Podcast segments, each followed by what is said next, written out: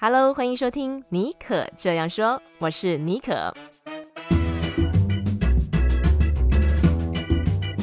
尼可这样说是一个分享不离职创业、个人成长、品牌经营的 Podcast 节目，协助你将副业发展成事业，拥有更多选择权。你也可以这样说，改写自己的人生故事。Hello，欢迎收听今天的节目。嗯，节目播出的时候呢，应该是台湾时间的礼拜一的早上哦，也就是大家开工的第一天。希望你今天开工都能够一切顺遂，元气满满。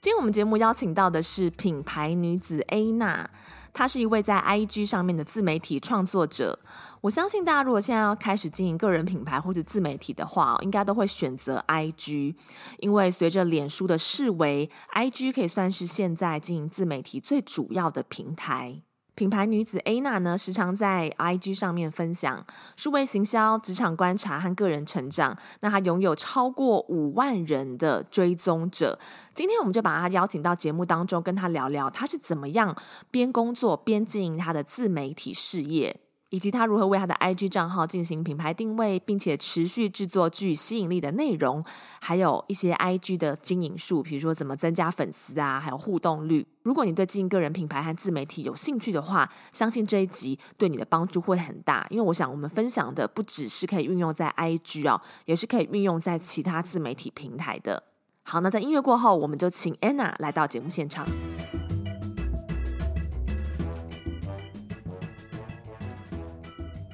Hello，Hello，大家好，我是 Anna。哎，Anna，在节目一开始，我相信很多人应该都对你不陌生，尤其是如果有在用 IG 的朋友们。但是，just in case 啊，可不可以先请你简单的介绍一下自己，就是你过去的职涯经历啊，还有现在是主要是在做什么？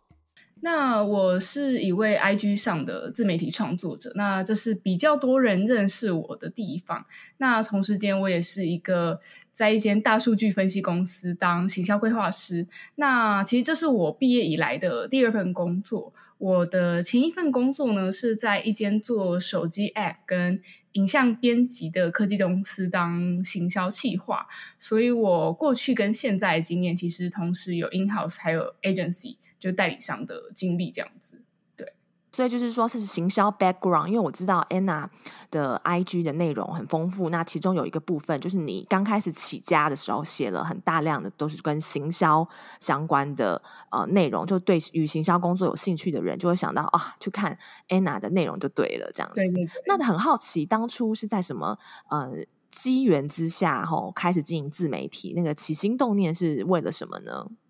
起心动念其实有呃有两个比较大的原因啊，因为第一个我刚才前面提到，我第一份工作是在一个做手机 App 的公司，那其实那个地方在新竹，然后又本身是新竹人，我觉得 新竹是一个下班后呃可以自由运用时间，简单来说就是可能没有什么生活诱惑，比较偏无聊的地方。然后我觉得可能是个性使然，我是希望可以把我的生活。时间填空的人，呃，就是比较有比较有一些空白的时间，所以我希望可以找点事情来做，所以我就是透过下班时间想说，诶，可以来经营自媒体或做一些学习，然后把我学习的东西来做记录，所以我想找点事做，这是第一个原因。那第二个原因是因为我想要累积作品集，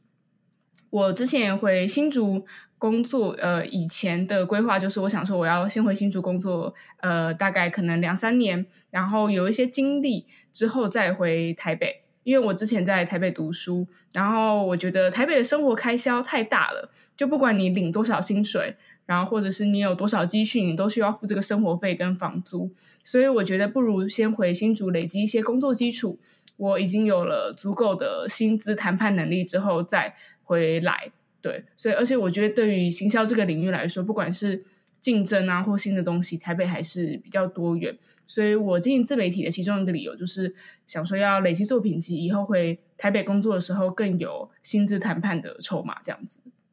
哦，好有趣哦！你所谓的作品集，因为我其实以前也是待过呃 in house，也在 agency 端都待过。那你所谓的做累积作品集，是说现在在你们的行销产业业界是会把经营自媒体有一个自媒体的个人品牌，会当做是一个找工作上面的优势，是不是？就这个就是作品集的意思吗？对对对，就是在有一些工作上，可能比如说像 agency，那我可能同时要接触 KOL，然后同时也要当呃厂商一端。那如果我当了已经有了这个经营自媒体的经历，其实我蛮能体恤他们可以他们会想要什么，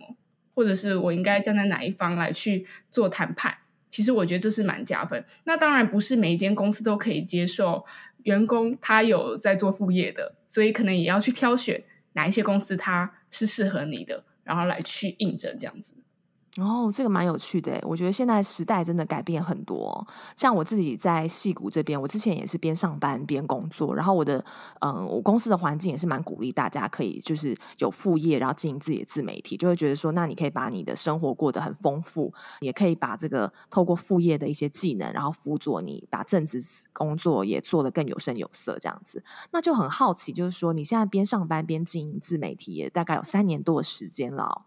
那然后就经营的呃有声有色，在很短时间之内哦，就是你的呃这个粉丝人数就累积到呃上万这样子，那就很好奇你你觉得边上班边经营自媒体有什么挑战？然后你是怎么样去管理时间的，分配你的时间？嗯，我觉得，诶，最大的挑战其实就确实就是时间管理啦。呃，但我觉得时间管理它其实跟你本身的性格有很大的关系，因为其实坊间有非常多教学是要教你怎么样做时间管理。比如说啊，呃，你每天或者是每一周，你都要定好你这周要完成的最大的计划是什么，或你每日呃对你来说最有影响力的事情是什么，你优先去完成它。对，就是有那些什么呃四象限之类的，它其实有非常非常多的。呃，就是工具可以去帮你做时间管理，但我觉得，呃，如果你的性格本身就不是那种喜欢做安排的，那反而其实会对你造成压力。但我自己本身，呃，的性格是那种比较没那么喜欢交际的人，所以我下班时间后，我就会马上回家休息，所以基本上，呃，回家之后都有蛮多时间可以运用的。但如果你本身本来就是喜欢下班后去放松、跟别人交际，那你可能在个人的时间上，当然就没有那么多充足的时间。对，那如果去剥夺你的个人时间，你可能会觉得更焦虑。所以我觉得这是个性使然啦。对，那再来，有时候可能遇到工作比较繁重的时候，我回家之后也不会有心思去经营自媒体，所以我大部分会利用早上的时间，就可能我早上七点起床，然后八点半出门，那中间至少也有三四十分钟可以运用这样子。其实我觉得，当一个创作者，很重要的时间管理就是你要预先做好知识的积累。就是我有一些呃灵感库，就是比如说我手机里面呢会有个记事本，有一页就是专门放 IG 限动灵感。我可能在通勤或运动的时间，我会听 Podcast，我会呃就是看一些听一些有声书。那我听到有趣的内容，我就会马上记到那个灵感库里面。这样我未来想要发内容的时候，我就不用再另外额外花时间去想我今天要发什么素材。我直接从里面找就可以了。我觉得这也是做时间管理很重要的一个方式。我很同意，在上班之前就先经营。你的副业，因为这样子你，你就你你已经把你有兴趣想要做的事情给做完了，上班反而可以更认真。我之前也是这样子，我都是六点钟起床，然后九点钟开工，所以在那之前大概可以有一两个小时的时间。Anna 是大概运用三四十分钟，我觉得这也很不错，就是见缝插针，就是把零碎时间也做一个很妥善的运用，然后再加上配合这个平常就有搜集自己的灵感资料库的习惯哦。OK，那呃，Anna 她是我知道你是主要就是。就是知识型的呃内容的分享哦，然后也随着说你个人品牌在经营了这三年多，也是然后在内容上面也是有做一些的调整跟转换。那就可不可以跟大家分享一下，你一开始是怎么样为你的 IG 账号进行品牌的定位啊，并且找到你的这个目标受众？我其实一开始也不太知道自己到底要分享什么，因为。呃，我之前有写部落格，然后我部落格里面的资讯非常的多元，比如说有美食，然后有旅游，然后有电影分享，然后有阅读心得，其实呃主题也是非常多的。那如果是比较早期追踪我 IG 的人，或者是你现在到我 IG 去滑我初期发的贴文，会发现有很多那种品牌冷知识，比如说为什么台湾很多早餐店都叫美而美，然后或者是为什么乖乖。这个零食品牌它的 logo 只有两颗牙齿等等的，就那时候我觉得这个主题非常有趣，可以吸引到很多人。只要吸引到很多人的账号就是好账号。但后来我发现，我发这些内容，我的受众很不明确，比如说你有吃过美而美，你有吃过乖乖的人，可能就会对我刚才前面提到的贴文主题很有兴趣。但这些人他们是怎么样一群人？其实我回答不出来。对，所以后来呢，我就呃去盘点了一下，列下我当时对什么领域有兴趣。就像前面讲美食啊、电影啊，或行销啊等等的。那其实我后来又思考一下，哪一些主题它才是我可以长期去经营，然后不会被其他因素影响。你比如说美食好了，虽然我自己很喜欢吃，然后我平常也就是会希望可以分享很多呃美食呃的品尝的心得，但如果我还没有收到厂商的赞助以前，我需要花很多自己的预算来去体验。然后加上我也不想要因为这个职业病然后就变胖，然后我也不想要旅游到处跑，对各个因素，我觉得所以这就不是我可以长期一起经营下去的主题。那后来我又想到，哎，其实我平常就会去看一些书，就是关于行销啊或者是广告相关的，所以我就觉得那不如我把它当成一个笔记来去分享。所以我的账号叫 Anna Note，里面有个 Note 就是笔记的意思。对，所以我学完之后呢，如果我能够教别人，也证明我其实真正学会了，然后也可以当成我未来工作的作品集，我觉得它都是蛮有利的。所以也是经过一番的摸索，就是说从自己有兴趣的一些主题当中做一个爬书，然后去主要的考量的原因是说哪一个主题可以经营最久，然后你等于是说，哎，把你自己平常就有在累积的，呃，看书啊，还有累积行销相关的知识的，你做一个知识的这个输出，然后大家在输出过程当中也，嗯、呃，完成你的内容创作，等于是一举两得哦。嗯，OK，那你的这个内容啊，我觉得真的是都还蛮蛮吸引大家的，不管是你说你早期。一开始的这些冷知识，还是到后来教大家怎么样可以找到进入行销呃行销的产业，还有就是说教一些 IG 的知识啊，IG 的经营的一些心法呀，还有品牌经营的心法。你刚刚有说你有建立这个灵感资料库的习惯哦，对。那除了这一点，你还有没有什么？就是你觉得是在你规划还有制作这些内容创作的一些 tips，或者是说？你是怎么样维持这种固定的产出？我觉得我可以经营比较久的原因，其中一个原因其实是因为我觉得这件事情不能停，但我可以越来越慢。我初期的时候，我大概一周会发三篇贴文吧，但到现在可能一周一篇，或者是两周一篇，但我都是有持续去经营下去。我觉得，因为大部分的创作者都遇到倦怠期，对，可以。慢慢就是放慢你的角度，嗯、但是不可以停下来。那就回归到刚才尼可问的问题，就是要怎么样去规划跟呃做出吸引人的内容嘛？那就我个人而言，我在选主题的时候，其实大部分的贴文灵感是来自我工作上遇到的困难，或者是读者常见的一些问题，他可能私信我问的问题，或者是阅读的时候。学到了一些有趣知识，所以我觉得其实我的正职工作它还是我很大的灵感来源，所以我还是会呃继续做下去。对，那我觉得以知识型的创作者来说，最重要的地方呃在贴文制作上有两个，第一个是贴文的结构，另外一个是标题。那首先就是贴文的结构，我觉得它可以从学简报来开始，就不知道大家是怎么样去学做简报的。像我在做简报的时候，嗯、第一件事不是打开 PPT，是打开文字记事本，我就会清楚写下我每一张呃投影片我要分享的内容。那我现在做贴文也是，像我的一第一第一题就是标题，我要我要下什么，然后二就是前言，然后第三页可能是 agenda 或者是我的内容的脉络。那在做贴文的时候呢，呃，就是也会有文字的排版。那其实学做简报，他也会教你这些，要怎么样做美感的搭配，才可以让呃听众了解你想要说的内容。其实我觉得做知识型的图文，它是类似的道理。对，所以我觉得学贴文结构这件事，可以从学简报开始。那再来另外一个就是下标题，我其实蛮推荐大家去看一本书，叫《秒赞》。那这本书它其实是秒赞，对，秒赞就是一秒两秒的秒，赞就是按赞的赞。那这是其实是之前出版社他呃让我试阅的书，然后后来我就非常喜欢。其实我自己有时候在下标题，到现在我都还会还会去看那本书有什么不错的呃点子可以去应用。那其实大部分的文案书啦，它会给你一些公式，比如说在标题上放数字，比如说什么呃写履历的五大地雷里面有数字，或者是使用一些问句啊，大部分的文案书会给你这样子的一些 tips。但其实秒赞他这本书除了给你案例或者是公式以外，他也会跟你说背后的原因是什么？为什么我要在标题放这些内容？为什么它会吸引人？就像小时候我们不是学数学会背很多公式嘛，然后我们背一背，我们没有去了解它背后的原因，考完试就忘记了。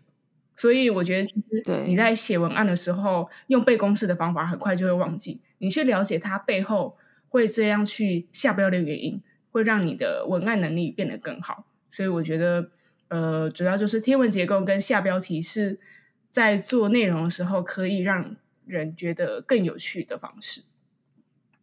嗯，的确，现在坊间有很多书都是教大家怎么写文案啊、下标题。我觉得这种书真的是不胜枚举啊，有的时候还就是很你很难去辨别中间的好坏。那 Anna 刚刚讲的这个方式，你可以看说这本书，它除了是一本很好的工具书以外，它背后还有教一些策略，还有去爬呃去跟你讲解这个背后的原因，等于是说让你可以建立起来一个文案思维啦。对，那我觉得呃，你我看你的内容，我觉得你的确也是，因为你刚刚有提到说你会看呃你自己。遇到什么呃工作上面遇到什么困难？因为通常自己遇到的困难，可能也会是你读者遇到的这个困难，然后你也会看大家平常私讯你啊啊的的这些问题，所以你你是从一个呃使用者的这个角度做出发，不是完全是以以自己的这个思维做切入。听完节目，我觉得我应该就会去赶快去找《秒赞》这本书来看。我之前也听过哎、欸，不过听你介绍之后，嗯、我觉得哎真的是可以呃再好好来研究这本书。嗯，好，因为你的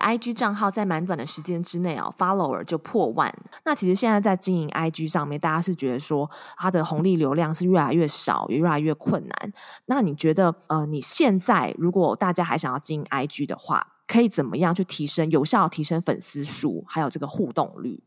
嗯，我觉得现在的流量红利确实没有我刚开始还要多啦，就是以呃知识型图文来说，但我觉得其实不同阶段起步的创作者，他都要有不同的行销策略，你不需要去管前面的人都怎么做。那我觉得其实提升粉丝数，它是一个很大的一个问题，对，因为增加粉丝的方法有非常非常多嘛，那基本上你就是要去做你粉丝想看的内容。那你粉丝又想看什么样的内容呢？这个又会回溯到你到底有多了解你的粉丝。你可以去思考一下，你现在有没有办法用可能三到五个标签来去形容你的粉丝是怎样的一群人？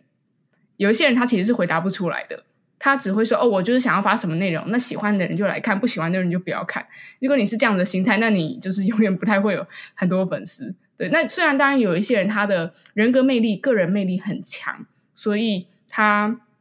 就是分享自己喜欢的东西，就会吸引很多粉丝。但我觉得我可能还是以行销策略的方式去经营，那我就会去势必要去了解我的粉丝是怎么样一群人。那以我自己为例啦，我的读者大部分是喜欢学习的，所以像我可能分享很多生活的废文，就会出现退粉潮，这是真的。但如果我的生活我的内容又太硬，又会让大家觉得很像教科书。不好亲近，所以我可能会透过现实动态来去穿插一些生活内容。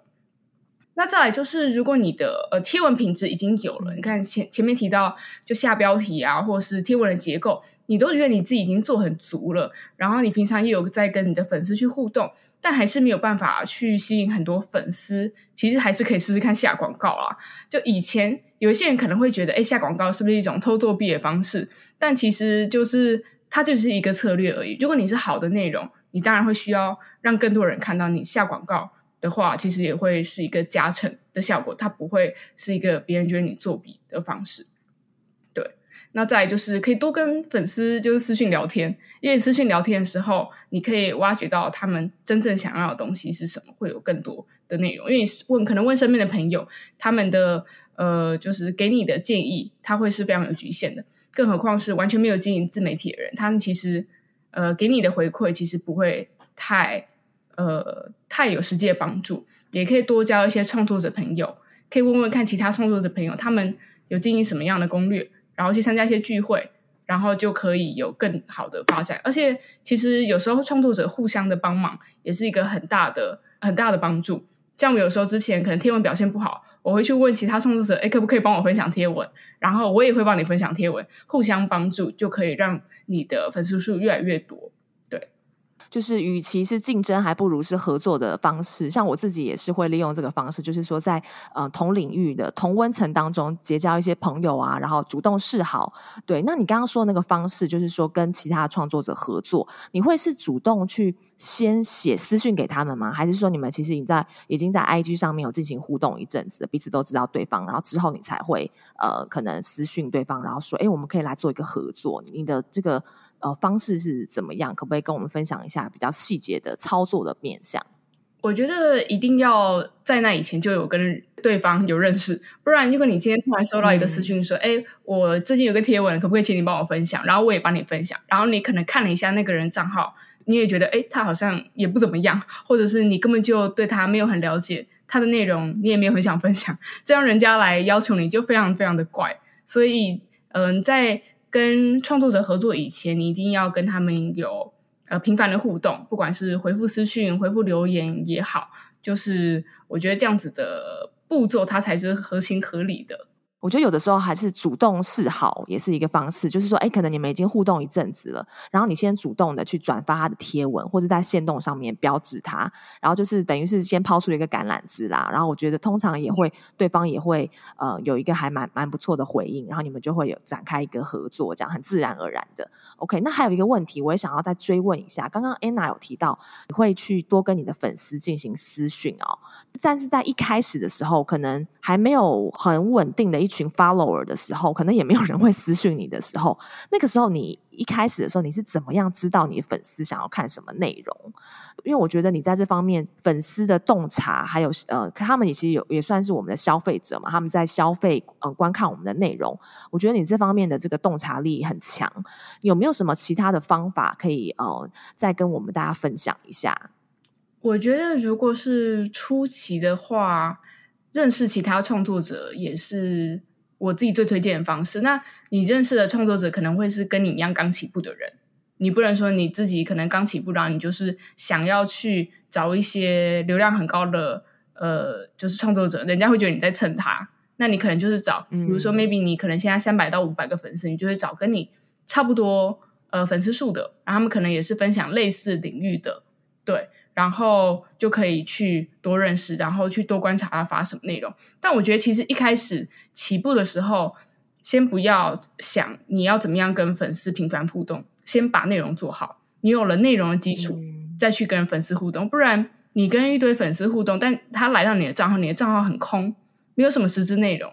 这样子其实也没办法吸引别人追踪你。我觉得一开始先把你的内容经营好才是正确的方式。嗯嗯，而且内容的经营其实也是需要一些 try and errors，就像你一开始也是有先经营旅游啊跟美食，但后来渐渐找到自己的一条路，就是哦以行销这方面为这个主轴，所以其实大家也可以就是多去尝试，然后就多去做试验，不要害怕，就是说有兴趣的主题就可以抛出来，然后你渐渐的其实你就会找到一个呃你自己也有兴趣，然后你专长，然后大家也有兴趣的一个主题，就是在这个三个三者之间找到一个呃 sweet spot。然后就可以长期的经营下去，而且其实就像看 Anna 的这个 IG 的经营的旅程啊，也是有一个。主题上面的一个地扇啊，所以我觉得不用担心，就是说你好像这个主题一开始你选，好像永远就要一辈子在这个里面。就是说你可以选一个大主轴，但是这个主轴其实也许里面会有些呃继续优化，然后继续调整，这都是在未来我觉得是大家接受度也都蛮广的。好，那想要了解就是说，呃，尤其是你边上班边经营自媒体啊，这个挑战我觉得比全职经营自媒体的人可能更高，或者遇到的这些挑战和挫折可能不一样，就是。你回想你过去这三年多啊，有没有什么是诶大家也许不太知道的？你觉得在经营自媒体的旅途上，你有曾经遇到过什么最大的挑战或者挫折的？然后你最后是怎么样跨越它的呢？我其实跟大部分创作者一样啦，就是我一开始也是有想尽了各种办法，到底要怎么样让 别人看到我的内容。那我想再多补充一下，就是呃，就像前面讲到初期创作者，你可以除了跟其他创作者合作以外，你也可以到别的社群平台，比如说你可以到 FB 社团，你可以到 d c a r 等呃，就是论坛的平台来去 push 你的内容。像我之前就有分享很多跟行销工作有关。我就放到 Dcard 的工作版，然后就有非常多人来呃回应，然后就有说，哎，其实我是从 D 卡上认识你的。其实现在有非常多是这样，然后我到现在打开 D 卡，可能都还会有人去按我以前呃的贴文的赞，对，然后再来还有 FB 社团也蛮好用的。嗯、FB 社团你可以去呃跟大家自我介绍说，哎，我是 IG 上的创作者，然后呃我分享什么内容，欢迎大家来追踪。其实它都是一个导流的方式，我觉得其实它也对我的 IG 成长来说也是算给予蛮大的帮助。对，那再来呃，另外一个挑战其实就是时间不够用这件事情啦。虽然我一开始经营 IG 是觉得时间太多，下班太无聊，但经营到后来发现就是时间不够用，因为事情会越来越多，有更多的新的主题啊、新的内容想要做，或者是合作的邀约等等。所以我现在呃会做的策略就是，我会把一些呃更专业的事情外包，比如说像贴文设计。或者是拍照，我会请更专业的人来帮我，而不是自己去处理。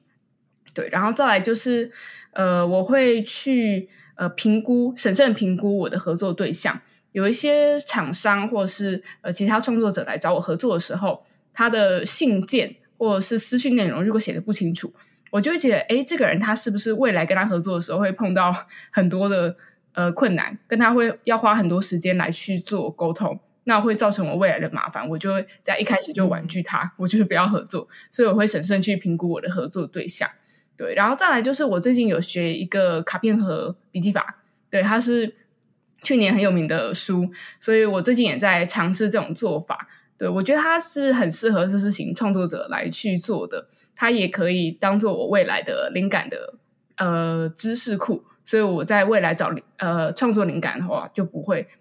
变成很大的困难，所以我觉得持续的去学习，然后找到适合你的创作方式，就是我去跨越这些呃阻碍的方法。嗯嗯啊，我觉得非常棒。今天有听到的人，如果你是呃知识型创作者，或者是你现在刚开始经营 IG 啊，我觉得真的就是有非常多的养分，还有 tips 可以哦、供大家做参考。OK，那刚刚嗯 Anna 也有提到，就是说你会审慎评估厂商、哦，这个就让我蛮好奇的。你可不可以就是跟大家分享一下，就是说在 IG 上面目前就是有哪一些变现方式，或者是你自己有尝试过的，或者是说目前你有发展出来的变现管道？变现管道的话，因为以 IG 来说，其实还是业配居多啦。那其实很多创作者也会开线上课程，嗯、但因为我没有太多的时间去做。那虽然当然也是有。有开课平台邀约，但我觉得我评估下来，本身没有那么多的时间来去做这件事，可能还是会希望把呃至少一半以上时间花在本业上，所以我觉得他开课来对我来说不太适合。对，然后另外一个当然就是团购或者是联盟行销都有，其实都有人做，变现方式有非常多，只是看你有没有办法花那个时间去做。那其实像开团，我自己比较少开啦，因为开团。你要花很多的时间来去发现实动现实动态，然后我觉得我可能没有那么多时间去推那些东西，呃，偶尔会接啦，就是非常非常喜欢的产品我才会去接。对，因为对于很多人来说，其实开团是比较轻松的，只要发发呃生活现实动态就可以去推。但我个人是还是比较喜欢单篇贴文合作的业配。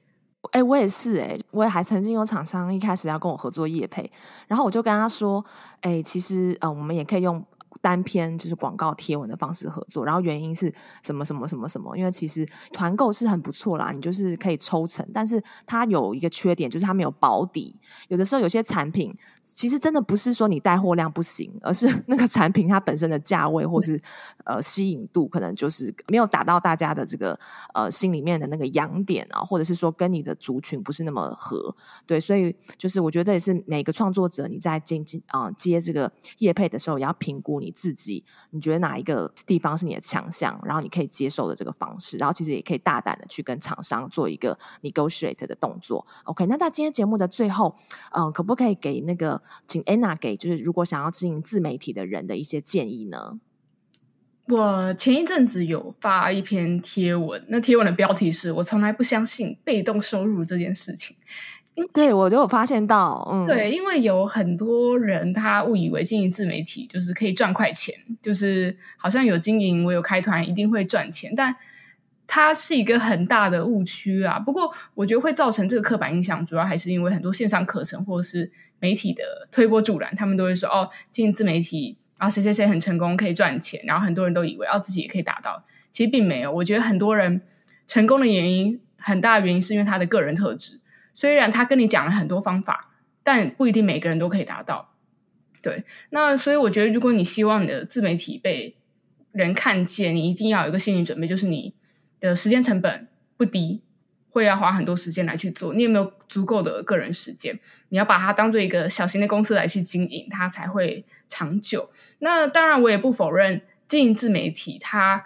长久下来不会有被动收入啊，像联盟行销啊，或者是开团购，它对于有些人来说，其实它算是被动收入，它只要花一小份的力量就可以来去赚钱，但在这个前提下，你都是需要花前面的时间去跟粉丝累积互动，他们信任你，他才会跟你买，并不是人人都可以达到。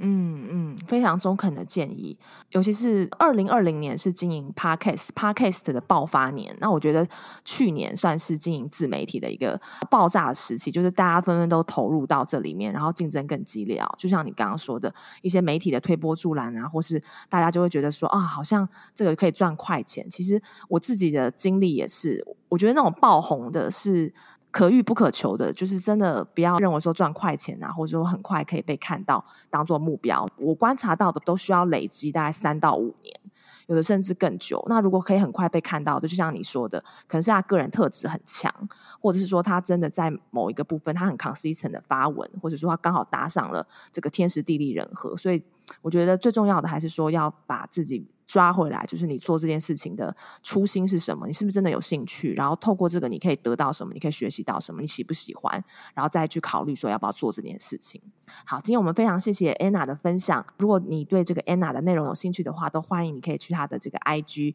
她的 IG 的账号是品牌女子 A 娜哦。然后它里面有分享很多就是关于行销啊、工作职场方面的一些知识还有技巧，那大家都可以去参考。好，那我们今天再次谢谢 Anna，谢谢。谢谢，谢谢，拜拜。非常感谢你收听今天的节目。我觉得今天 Anna 的分享干货非常的多啊，而且她也很真诚的、不藏私的把她经营 IG 自媒体来，呃，所使用过的方法啊、技巧啊，以及她遇到的这个挑战跟大家分享。